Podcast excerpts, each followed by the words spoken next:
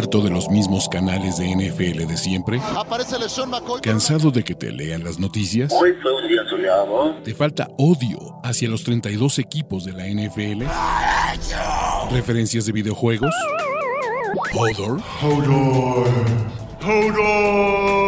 Este es el canal de Ulises Arada, donde encontrarás NFL, toxicidad, cultura pop, videojuegos y mucho más. Suscríbete y descubre una nueva forma de seguir tu pasión. ¿Qué esperas?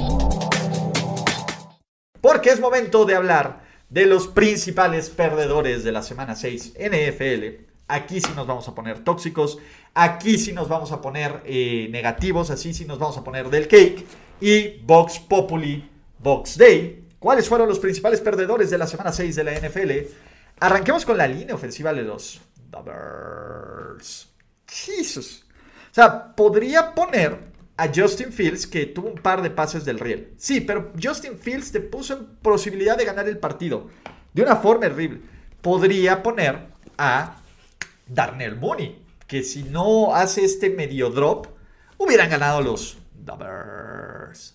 Pero, pero, lo que ha sido una constante, lo que ha sido una constante terrible, terrible de, esto, de esta línea, de esto Chicago es esta línea ofensiva.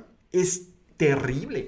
Es terrible. O sea, ustedes veían, después de cada jugada, el camarógrafo ya sabía que tenía que enfocar a Justin Fields porque el dude se levantaba rengueando. Parecía pelea de box, no, ni siquiera pareja, donde te metían 3, 4 impactos y Justin Fields nomás se paraba y tiraba bar.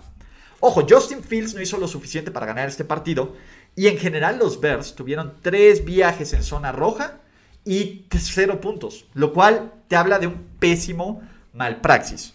Esa es la verdad. Entonces, esta línea ofensiva de los Bears es gran parte de este problema. Sobre todo, la ofensiva medianamente caminó. Es cierto que no tomaste los malditos puntos, lo cual, pues bueno, ya vamos, ya va a salir la línea de ropa de toma los malditos puntos, cabrón. La neta, ese es el punto. Tomen los malditos perros puntos. Y más con esa línea ofensiva, el play calling. El play calling también es desesperante, ¿eh? Y ese es un punto. Pobre Justin Fields. Pobre Justin Fields. No puede, y esa es la neta, parece que no puede tener eh, un play calling decente. A ver, hicieron más, eh, más jugadas de read option los Commanders con, con Carson Wentz que estos Bears. Y estos Bears se olvidaron de toda esa versatilidad con Justin Fields en línea de gol. Ah. Pero bueno, señor Wilson, Jeff Wilson, en general, fue un partido bien difícil, bien complicado y bien cutre, bien pinchón de los Niners. Creo que la jugada que empieza a matar durísimo el espíritu de los 49ers es este fumble en el primer cuarto de Jeff Wilson que recupera a Hawkins. Entonces, ese es mi punto. Este fumble, cuando pues medianamente ahí se veía que los 49ers, eh, cuando los 49ers iban medio a levantar, tienen esta jugada, que es un balde de agua fría, y tienen que escalar de una ventaja, de una desventaja de 14-0, que para crédito de Jimmy G, que para crédito de, de Jimmy G y de esta ofensiva, con Ayuk, más o menos la remontan. Pero lo que fue desesperante, y los fans de los 49ers no me van a dejar mentir, fue cómo esta defensiva de Dimico Ryans, independientemente, ¿no? Y yo sé que en algún momento de este partido estaban jugando con los hijos de la vecina, no importan, cabrón. Pero lo que sí fue frustrante, lo que sí fue frustrante para estos Niners era terceras y largo. Terceras y largo. Pues Dimico Ryans, que muchas veces le encanta mandar blitzes y que le encanta que generen estos sacks, pues daba el casi casi el primer y diez en estas jugadas. Güey, Matt Ryan y los receptores de los Falcons, que aparte eran poco, estaban brutalmente abiertos, en estas jugadas. Por diseño. Yo entiendo que quieras blitzear, yo entiendo que sientas esta necesidad de generar un turnover que evidentemente no generaron y que San Francisco perdió la batalla de entregas de balón 3-0, lo cual, pues con menos 3 está bien difícil de ganar. Pero Dimico Ryans, pues este momento, este momento, este, pues no, cabrón. Y a ver, y cuando juegas con los hijos de vecina no se puede hacer nada, pues sí se puede hacer algo. Cabrón, no quieres dejar estos dudes que tienen poca experiencia uno a uno en terceras oportunidades y largas. Ayuda a tu equipo. Yo sé que no es lo sexy, yo sé que les encanta blitzear, yo sé... A ver, el blitz en tercera y trece de cualquier equipo, yo no puedo con esa jugada, cabrón. O sea, tercera y tres es una invitación a que los equipos te lancen, cabrón. Aguántate y haz como Búfalo. Punto. Búfalo no blitzeó en todo el perro partido contra Mahomes. Que te gane el brazo de Mariota, no que te gane las piernas de Mariota. Y no que Mariota tenga que encontrar a todos sus receptores completamente abiertos. Y cuando haces ver a Marcus Mariota como el segundo Steve Jones, sí tienes una enorme cantidad de problemas de coordinador defensivo. ¿Vale? Entonces, está bien. Punto. ¿Quién más? Jacoby Brissett. Este sí fue el juego donde Bill Belichick, donde Bill Belichick, eh, pues, ah, donde Bill Belichick hace cosas de Bill Belichick. Otra vez más, Bill Belichick agarró y, desayunó fetito de head coach novato cutreca. ¿Por qué? Porque Bill Belichick le dio una clase dura y perrísima a Kevin Stefanski, empezando tomando los malditos puntos desde su yarda 2, cuando todo el mundo decía, juégate, la tienes a Zappi, Belichick dice, no, no me la voy a jugar. Obviamente Kevin Stefanski no tomó los malditos puntos, lo cual empezó a poner este juego fuera de, de, fuera de, pues sí, de camino. Pero lo más interesante de este partido es Belichick agarró la esencia de los, de los Cleveland Brownies, que la esencia de sus Cleveland Brownies es correr, correr y correr, y se los quitó. Y no es que no fue, no es que fueran malos, es que simplemente puso este equipo de Cleveland en situaciones donde no podían ser obvios corriendo el balón. Y esto es ganarle la partida de estrategia y de coaching a Kevin Stefanski, que también es un dude que constantemente, que constantemente decide F the points. Y la otra, pues también nos mostraron las limitaciones de Jacoby Brissett por muy buen jugador que sea como suplente, por mucho que te quiera eh, pues, dar este amor, Jacoby Brissett tuvo tres entregas de balón en este juego, dos intercepciones y dos intercepciones bastante para rascarte la cabeza. Y pues, los Patriots, un fumble también, y los Patriots pues básicamente aprovecharon con eso, ¿vale? El punto es, ¿qué va a ocurrir con, con estos Browns? pues está terminando el margen de maniobra y el margen de, oye, pues es que todavía estamos aquí, de los Browns, güey. Porque Cleveland pues, se suponía que era un mejor roster que los Patriots, pero no contaban con la sapimanía. Y sale lesionado Miles Garrett, otra vez, ojalá y esté bien. Nick Chubb sí jugó ayer, pero ese es mi punto. Le quitas el juego terrestre y con Jacoby Brissett sabes que no vas a llegar a absolutamente nada. Te diga lo que te diga Pro Football Focus, ¿no? Pero, pues bueno. Y Stefanski, pues bueno, entra en esta lista de, creo que el 80% de los head coaches que no van a tomar los perros puntos, ¿no? La defensiva de los Packers, en general, los Packers, O sea, si me hubieras dicho ¿Cuál es tu mayor decepción? Tengo varias decepciones esta temporada. Varias, varias. Los Broncos realmente no sé cuál es mi mayor decepción. Eh, sería un overreaction. Pero una de las cosas que sí me está decepcionando feo, y gracias por poner aquí sus quesitos y pongan sus emojis de quesos, porque mandémosle más quesitos a Sos Garner, es la defensiva de los Packers. Ese es mi punto. La defensiva de sus Green Bay Packers ha sido. Ha sido una brutal decepción. O sea, no hay excusas. No hay excusas. Esta defensiva está llena de talento en todos los niveles y no está haciendo las jugadas clave. Pero Aaron Rodgers tampoco está haciendo las jugadas clave. Y Matt LaFleur parece que no tiene ya ni idea de lo que está haciendo. El, tema es, muchos dicen, muchos dicen que pues, este equipo envejeció y que no hay receptores. Va. Pero miren, vamos, les voy a poner algunos números de la defensiva de los Packers y la verdad es que no hace sentido, por lo menos no con la preconcepción que tenía esta semana. La defensiva de los Packers, eh, pues bueno, es 15 puntos, solo ha generado 4 entregas de balón en toda la temporada, por pase son la mejor defensiva por pase de la liga, pero porque ningún equipo básicamente está decidiendo correrles. Son, son la mejor defensiva por pase, porque por tierra son horribles, horribles. ¿Dónde está este Devondre Campbell que había revivido su carrera? ¿Dónde están los linebackers que agarraron en primera ronda? ¿Dónde está todo este talento en la línea ofensiva? De la línea defensiva. No está. No está. Y además, Green Bay, pues tiene otro gran problema, ¿no? Eh, ah, es una defensa que no te está robando el balón y que está colapsando en los momentos claves. Vean nada más. Las últimas tres semanas contra Patriots permitieron 24 puntos. Contra Giants, 27 puntos.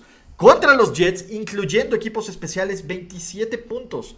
Y el problema es que la ofensiva ahora tampoco está a la altura de eso. Aaron Rodgers parece que ya se quiere retirar, parece que ya está aquí, pero su mente está en, el ayahuasca acá. Ese es el punto. O sea, Aaron Rodgers está físicamente aquí, pero no está conectado en esta liga. Entonces, ¿qué otra cosa? El pass rush de los Jaguars. Dude, Esto sí fue decepcionante. Cuando has invertido, y ese es el punto, cuando has invertido lo que has invertido en Jacksonville, en, en presionar al coreback rival, y tienes uno de los matchups más favorables que vas a tener en todo el año, que es la línea ofensiva de los Colts que había sido vapuleada y humillada por todos los rivales, incluyendo por este mismo equipo de Jacksonville, la verdad es que sí es una decepción. Josh Allen, desaparecido.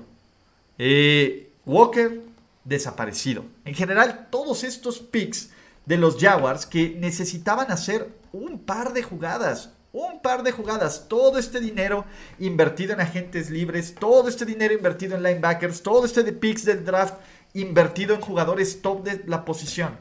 Para no ni siquiera respirarle a Matt Ryan sí es algo que, que decepciona. ¿Cómo decepciona? El problema es la línea ofensiva de Miami. Y yo sé que no jugaron dos tackles. Pero Miami es otro de estos casos raros esta temporada. ¿Por qué? Empezaron 3-0. Y empezaron súper dominantes, Pero pues tal vez sí necesitan estos touchdowns de, de Tua. El punto es, esta semana o bueno, estas últimas semanas han sido un claro y total recordatorio que tal vez tú a chiquito bebé sí es un muy buen coreback y tal vez tú a chiquito bebé sí es parte de la fórmula del éxito de este equipo y que tal vez con Teddy Bridgewater pues las cosas no funcionan porque Teddy Bridgewater por momentos se ve que pues, ni sabe lo que está pasando, ¿no? Eh, Skyler Thompson tuvo un juego antes de salir lesionado. La situación de corebacks de los Dolphins se está volviendo un tema. Y ojalá y Tua, uno, esté listo para volver y cumpla todos los protocolos para que no volvamos a ver una escena terrible como la de la semana, pues como la del jueves por la noche en contra de los Bengals.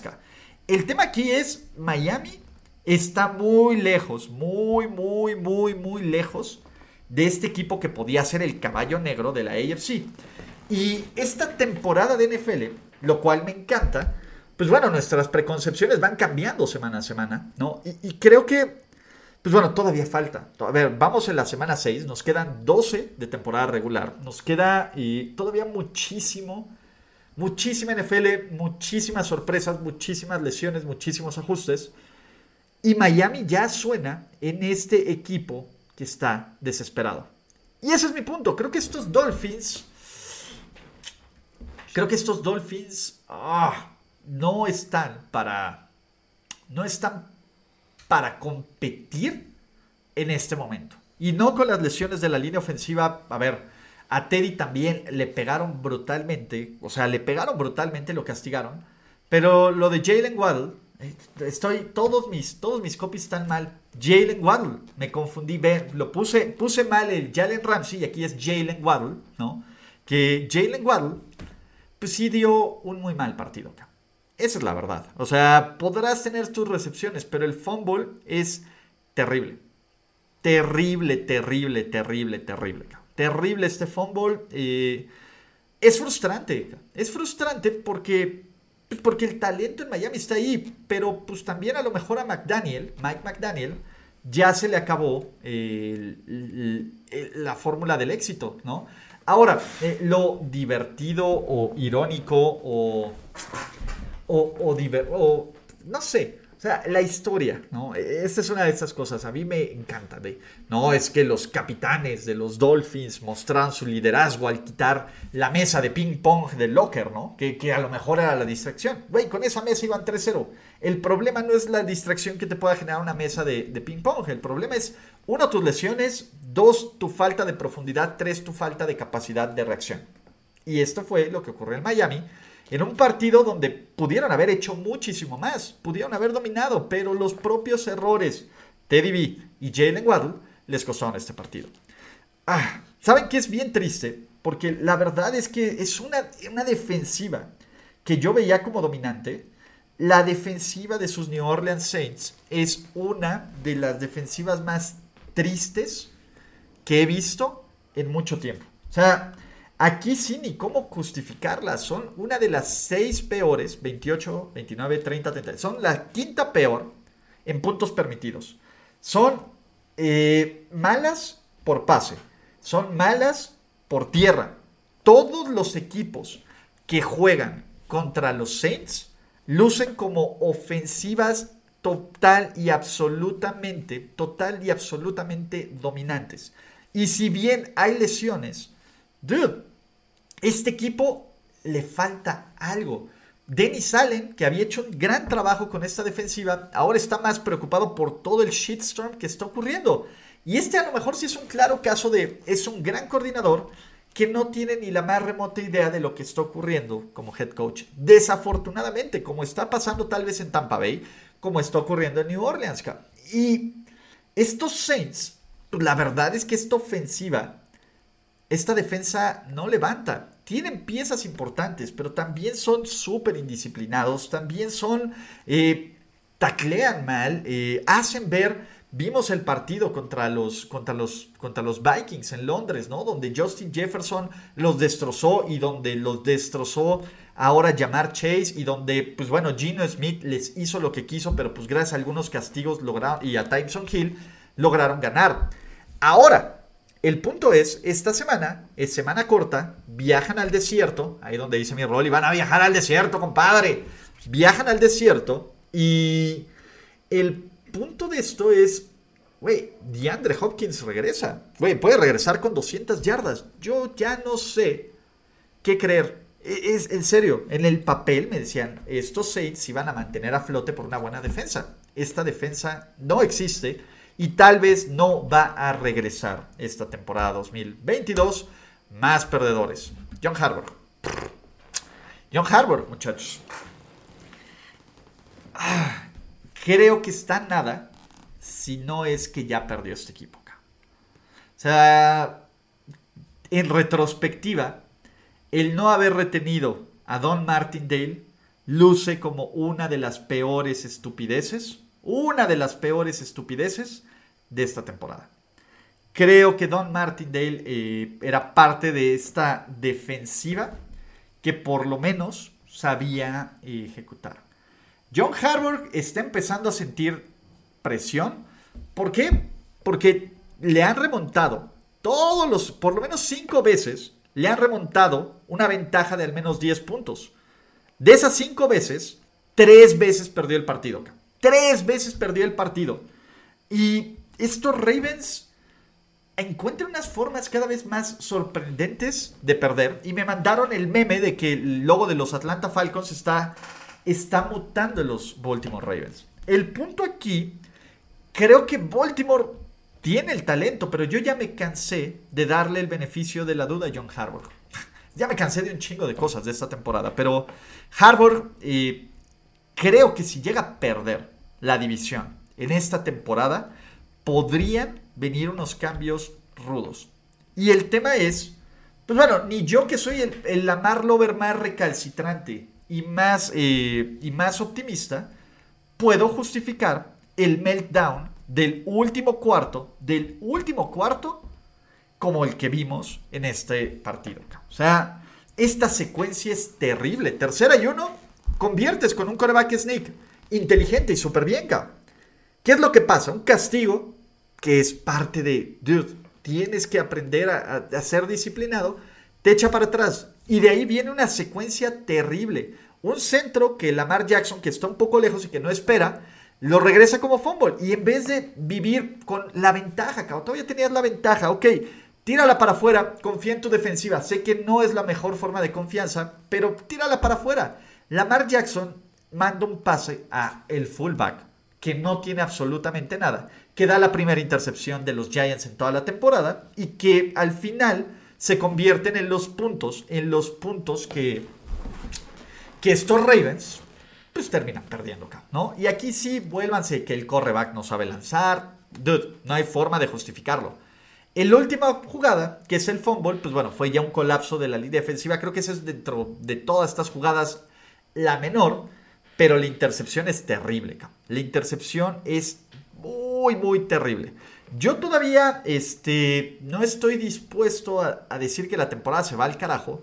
Porque en serio, cuando Baltimore juega bien, se ve muy, muy, muy, muy bien, Ese es el punto. Cuando, cuando Baltimore se ve bien, luce espectacular. Pero cuando Baltimore se desconecta y dice, I'm too old for this shit, desaparece y se ve como uno de los peores equipos de la liga. O sea, Marlon Humphrey ya está frustrado, Marcus Peters ya está frustrado. En general, ya se nota un ambiente de tensión y de encabronamiento en Baltimore que o los une y dicen, güey, ya, paren de mamá, güey, agarren a Ray Lewis y a Ed Reed y que a todos les pongan unos madrazos y que empiezan a funcionar, o que de repente, de repente, eh, pues también ocurra lo que ocurrió que pues, simplemente es, güey, estalle esto y haya una purga y se limpie todo y Harvard. Yo no sé qué va a ocurrir. ¿Cuál es este punto? ¿No? Eh, pues, ¿qué más tenemos que ver aquí? Perdedores, Thomas, Edward, Patrick, Brady. Ok.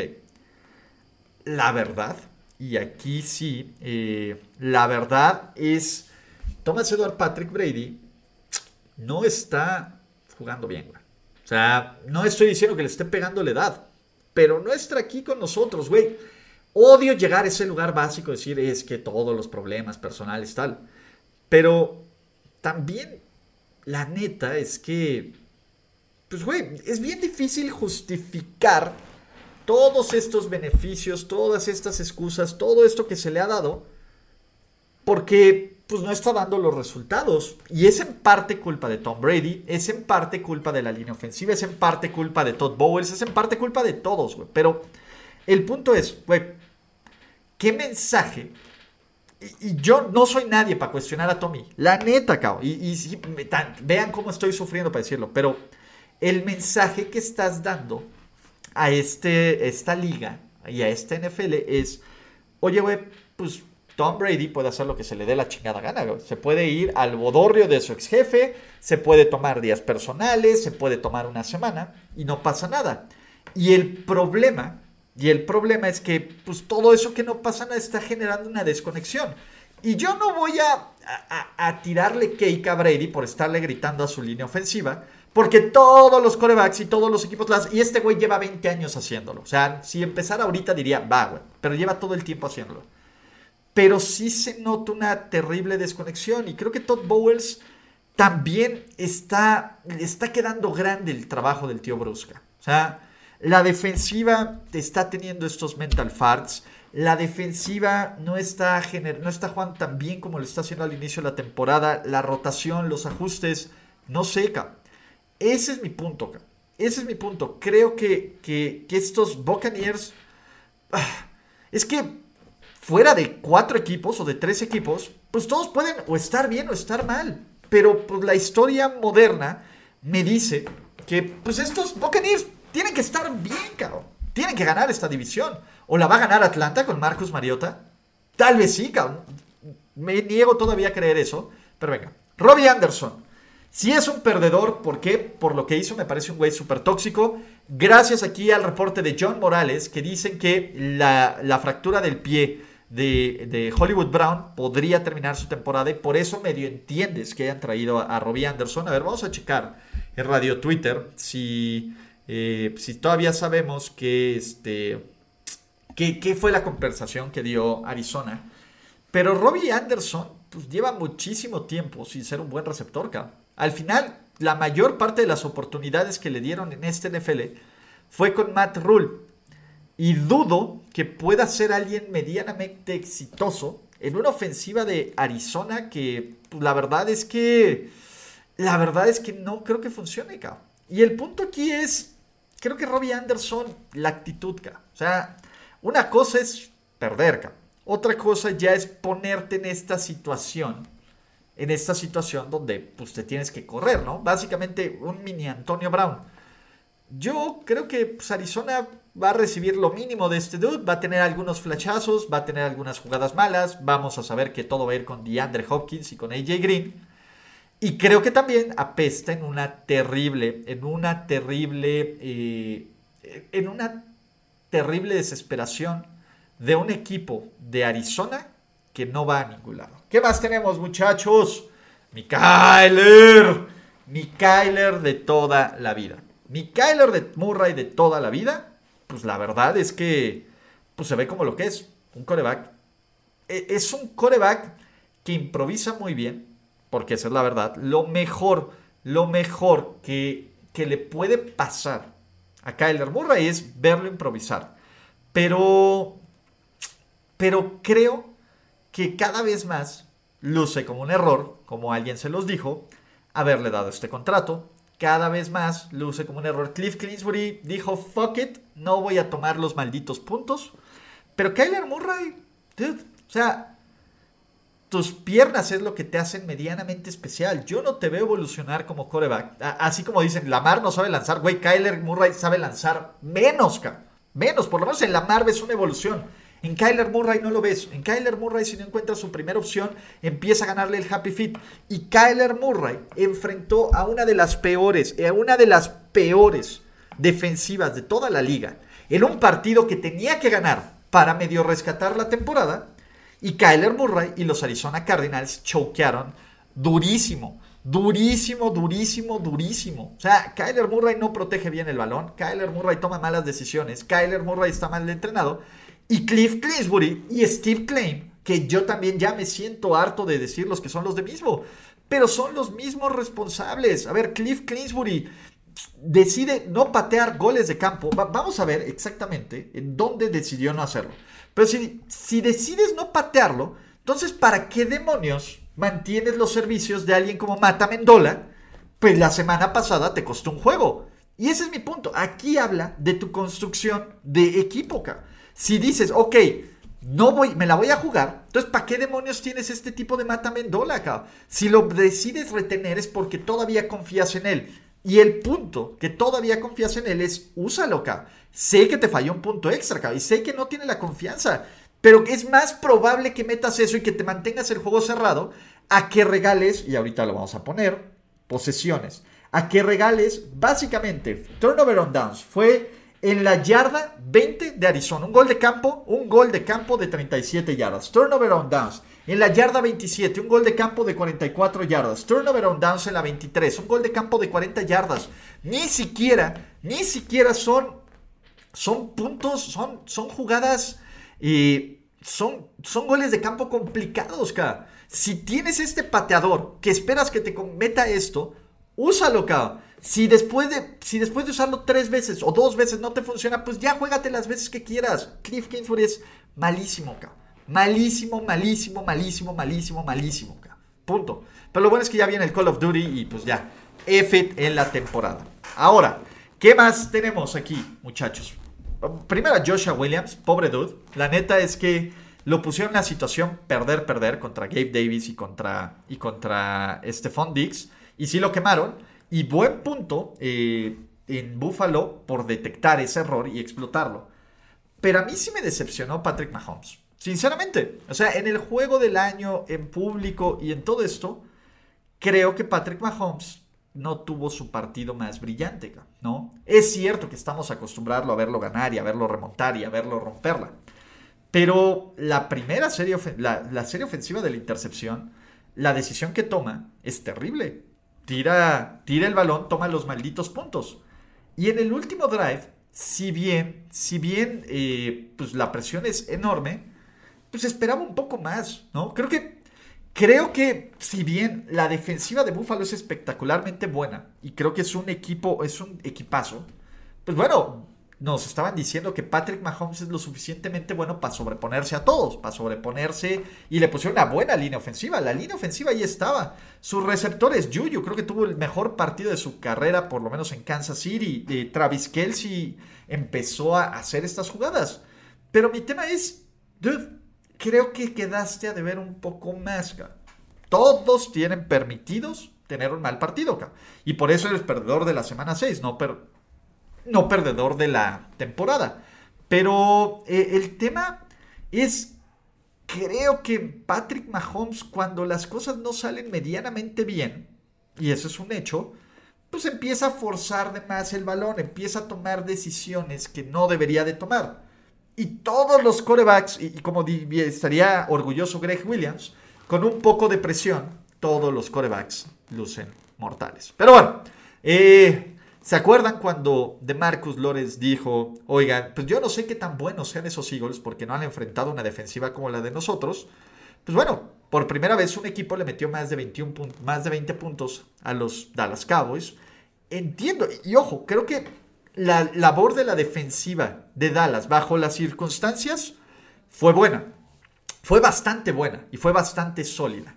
Pero, pues bueno, eh, pues la verdad es que creo que, de Marcus Lawrence habló un poquito de más. Y a mí me encantó cómo el diseño de jugada y, y cómo Nick Siriani, cómo Nick Siriani estuvo y planteó este partido para explotar la agresividad de Micah Parsons. Lo platicamos ayer en tiempo extra de Mundo NFL, porque si aún no lo ven, véanlo. Pero a mí lo que me ha gustado, a mí lo que me ha gustado mucho es cómo pusieron a AJ Brown contra Micah Parsons y contra Jalen Hurts y hicieron dudar, ¿no? Eh, pues bueno, su defensiva terminó frustrada y si no vean a Trevon Dix aventando el casco en el último touchdown de Devonte Smith. Y en general, Filadelfia tuvo sus momentos y parte de la baja de juego de Filadelfia fue tras la lesión de Lane Johnson. Yo no sé si Dallas se va a desplomar o no, porque creo que Dallas tiene un calendario bastante manejable. Y regresa Dak Prescott, que Dak Prescott, más adelante, y si quieren lo vamos poniendo, eh, Dak Prescott es el titular. Dak Prescott es un jugador especial. Cooper Rush hizo una super chamba, una super chamba como suplente, como suplente hizo una gran chamba. A ver, mantuvo el barco a flote. Dallas va 4-2. También eh, no nos volvamos locos. Volvamos locos, eh, pues sí, o sea, tampoco perdamos la mente y perdamos el contexto. Lo que hizo Cooper Rush ha ayudado por una gran defensiva, ha ayudado por equipo, por lo que quieran, Pero otros corebacks tiran esta ventaja. Cooper Rush, pues no, güey. El problema es que Cooper Rush ahora sí estuvo jugando en un ambiente hostil, en una situación poco cómoda, y pues fue el Cooper Rush que se esperaba, contra un rival que, spoiler alert, fue superior. Pero si Dak Prescott, si Dak Prescott está está listo para jugar, es la opción obvia. Es que es la opción obvia. Yo sé que nos encanta el mame de corebacks, pero la diferencia entre Cooper Rush y Dak Prescott sí es enorme. Aunque ustedes no la quieran creer, yo sí siento que, que lo podía. Dak no ganaba esos juegos. Bueno, a ver, Dak cuando también le ha puesto unas actuaciones defensivas así, punto. Yo sí creo que Dak hubiera ganado esos partidos, pero no es lo que yo crea, muchachos. Es lo que ustedes crean, ¿no? ¿Quién más falta en esta lista de ganadores y de perdedores de la semana 6? Gracias por escuchar el podcast de Ulises Arada. No! No, God, please, no, no. Esperemos que tus oídos no hayan sangrado tanto. Te esperamos en la siguiente emisión y no olvides suscribirte en tu plataforma favorita como Spotify, iTunes o Google Podcast. Hasta la próxima. Now, give me money, or I shoot him, and I shoot all you motherfuckers.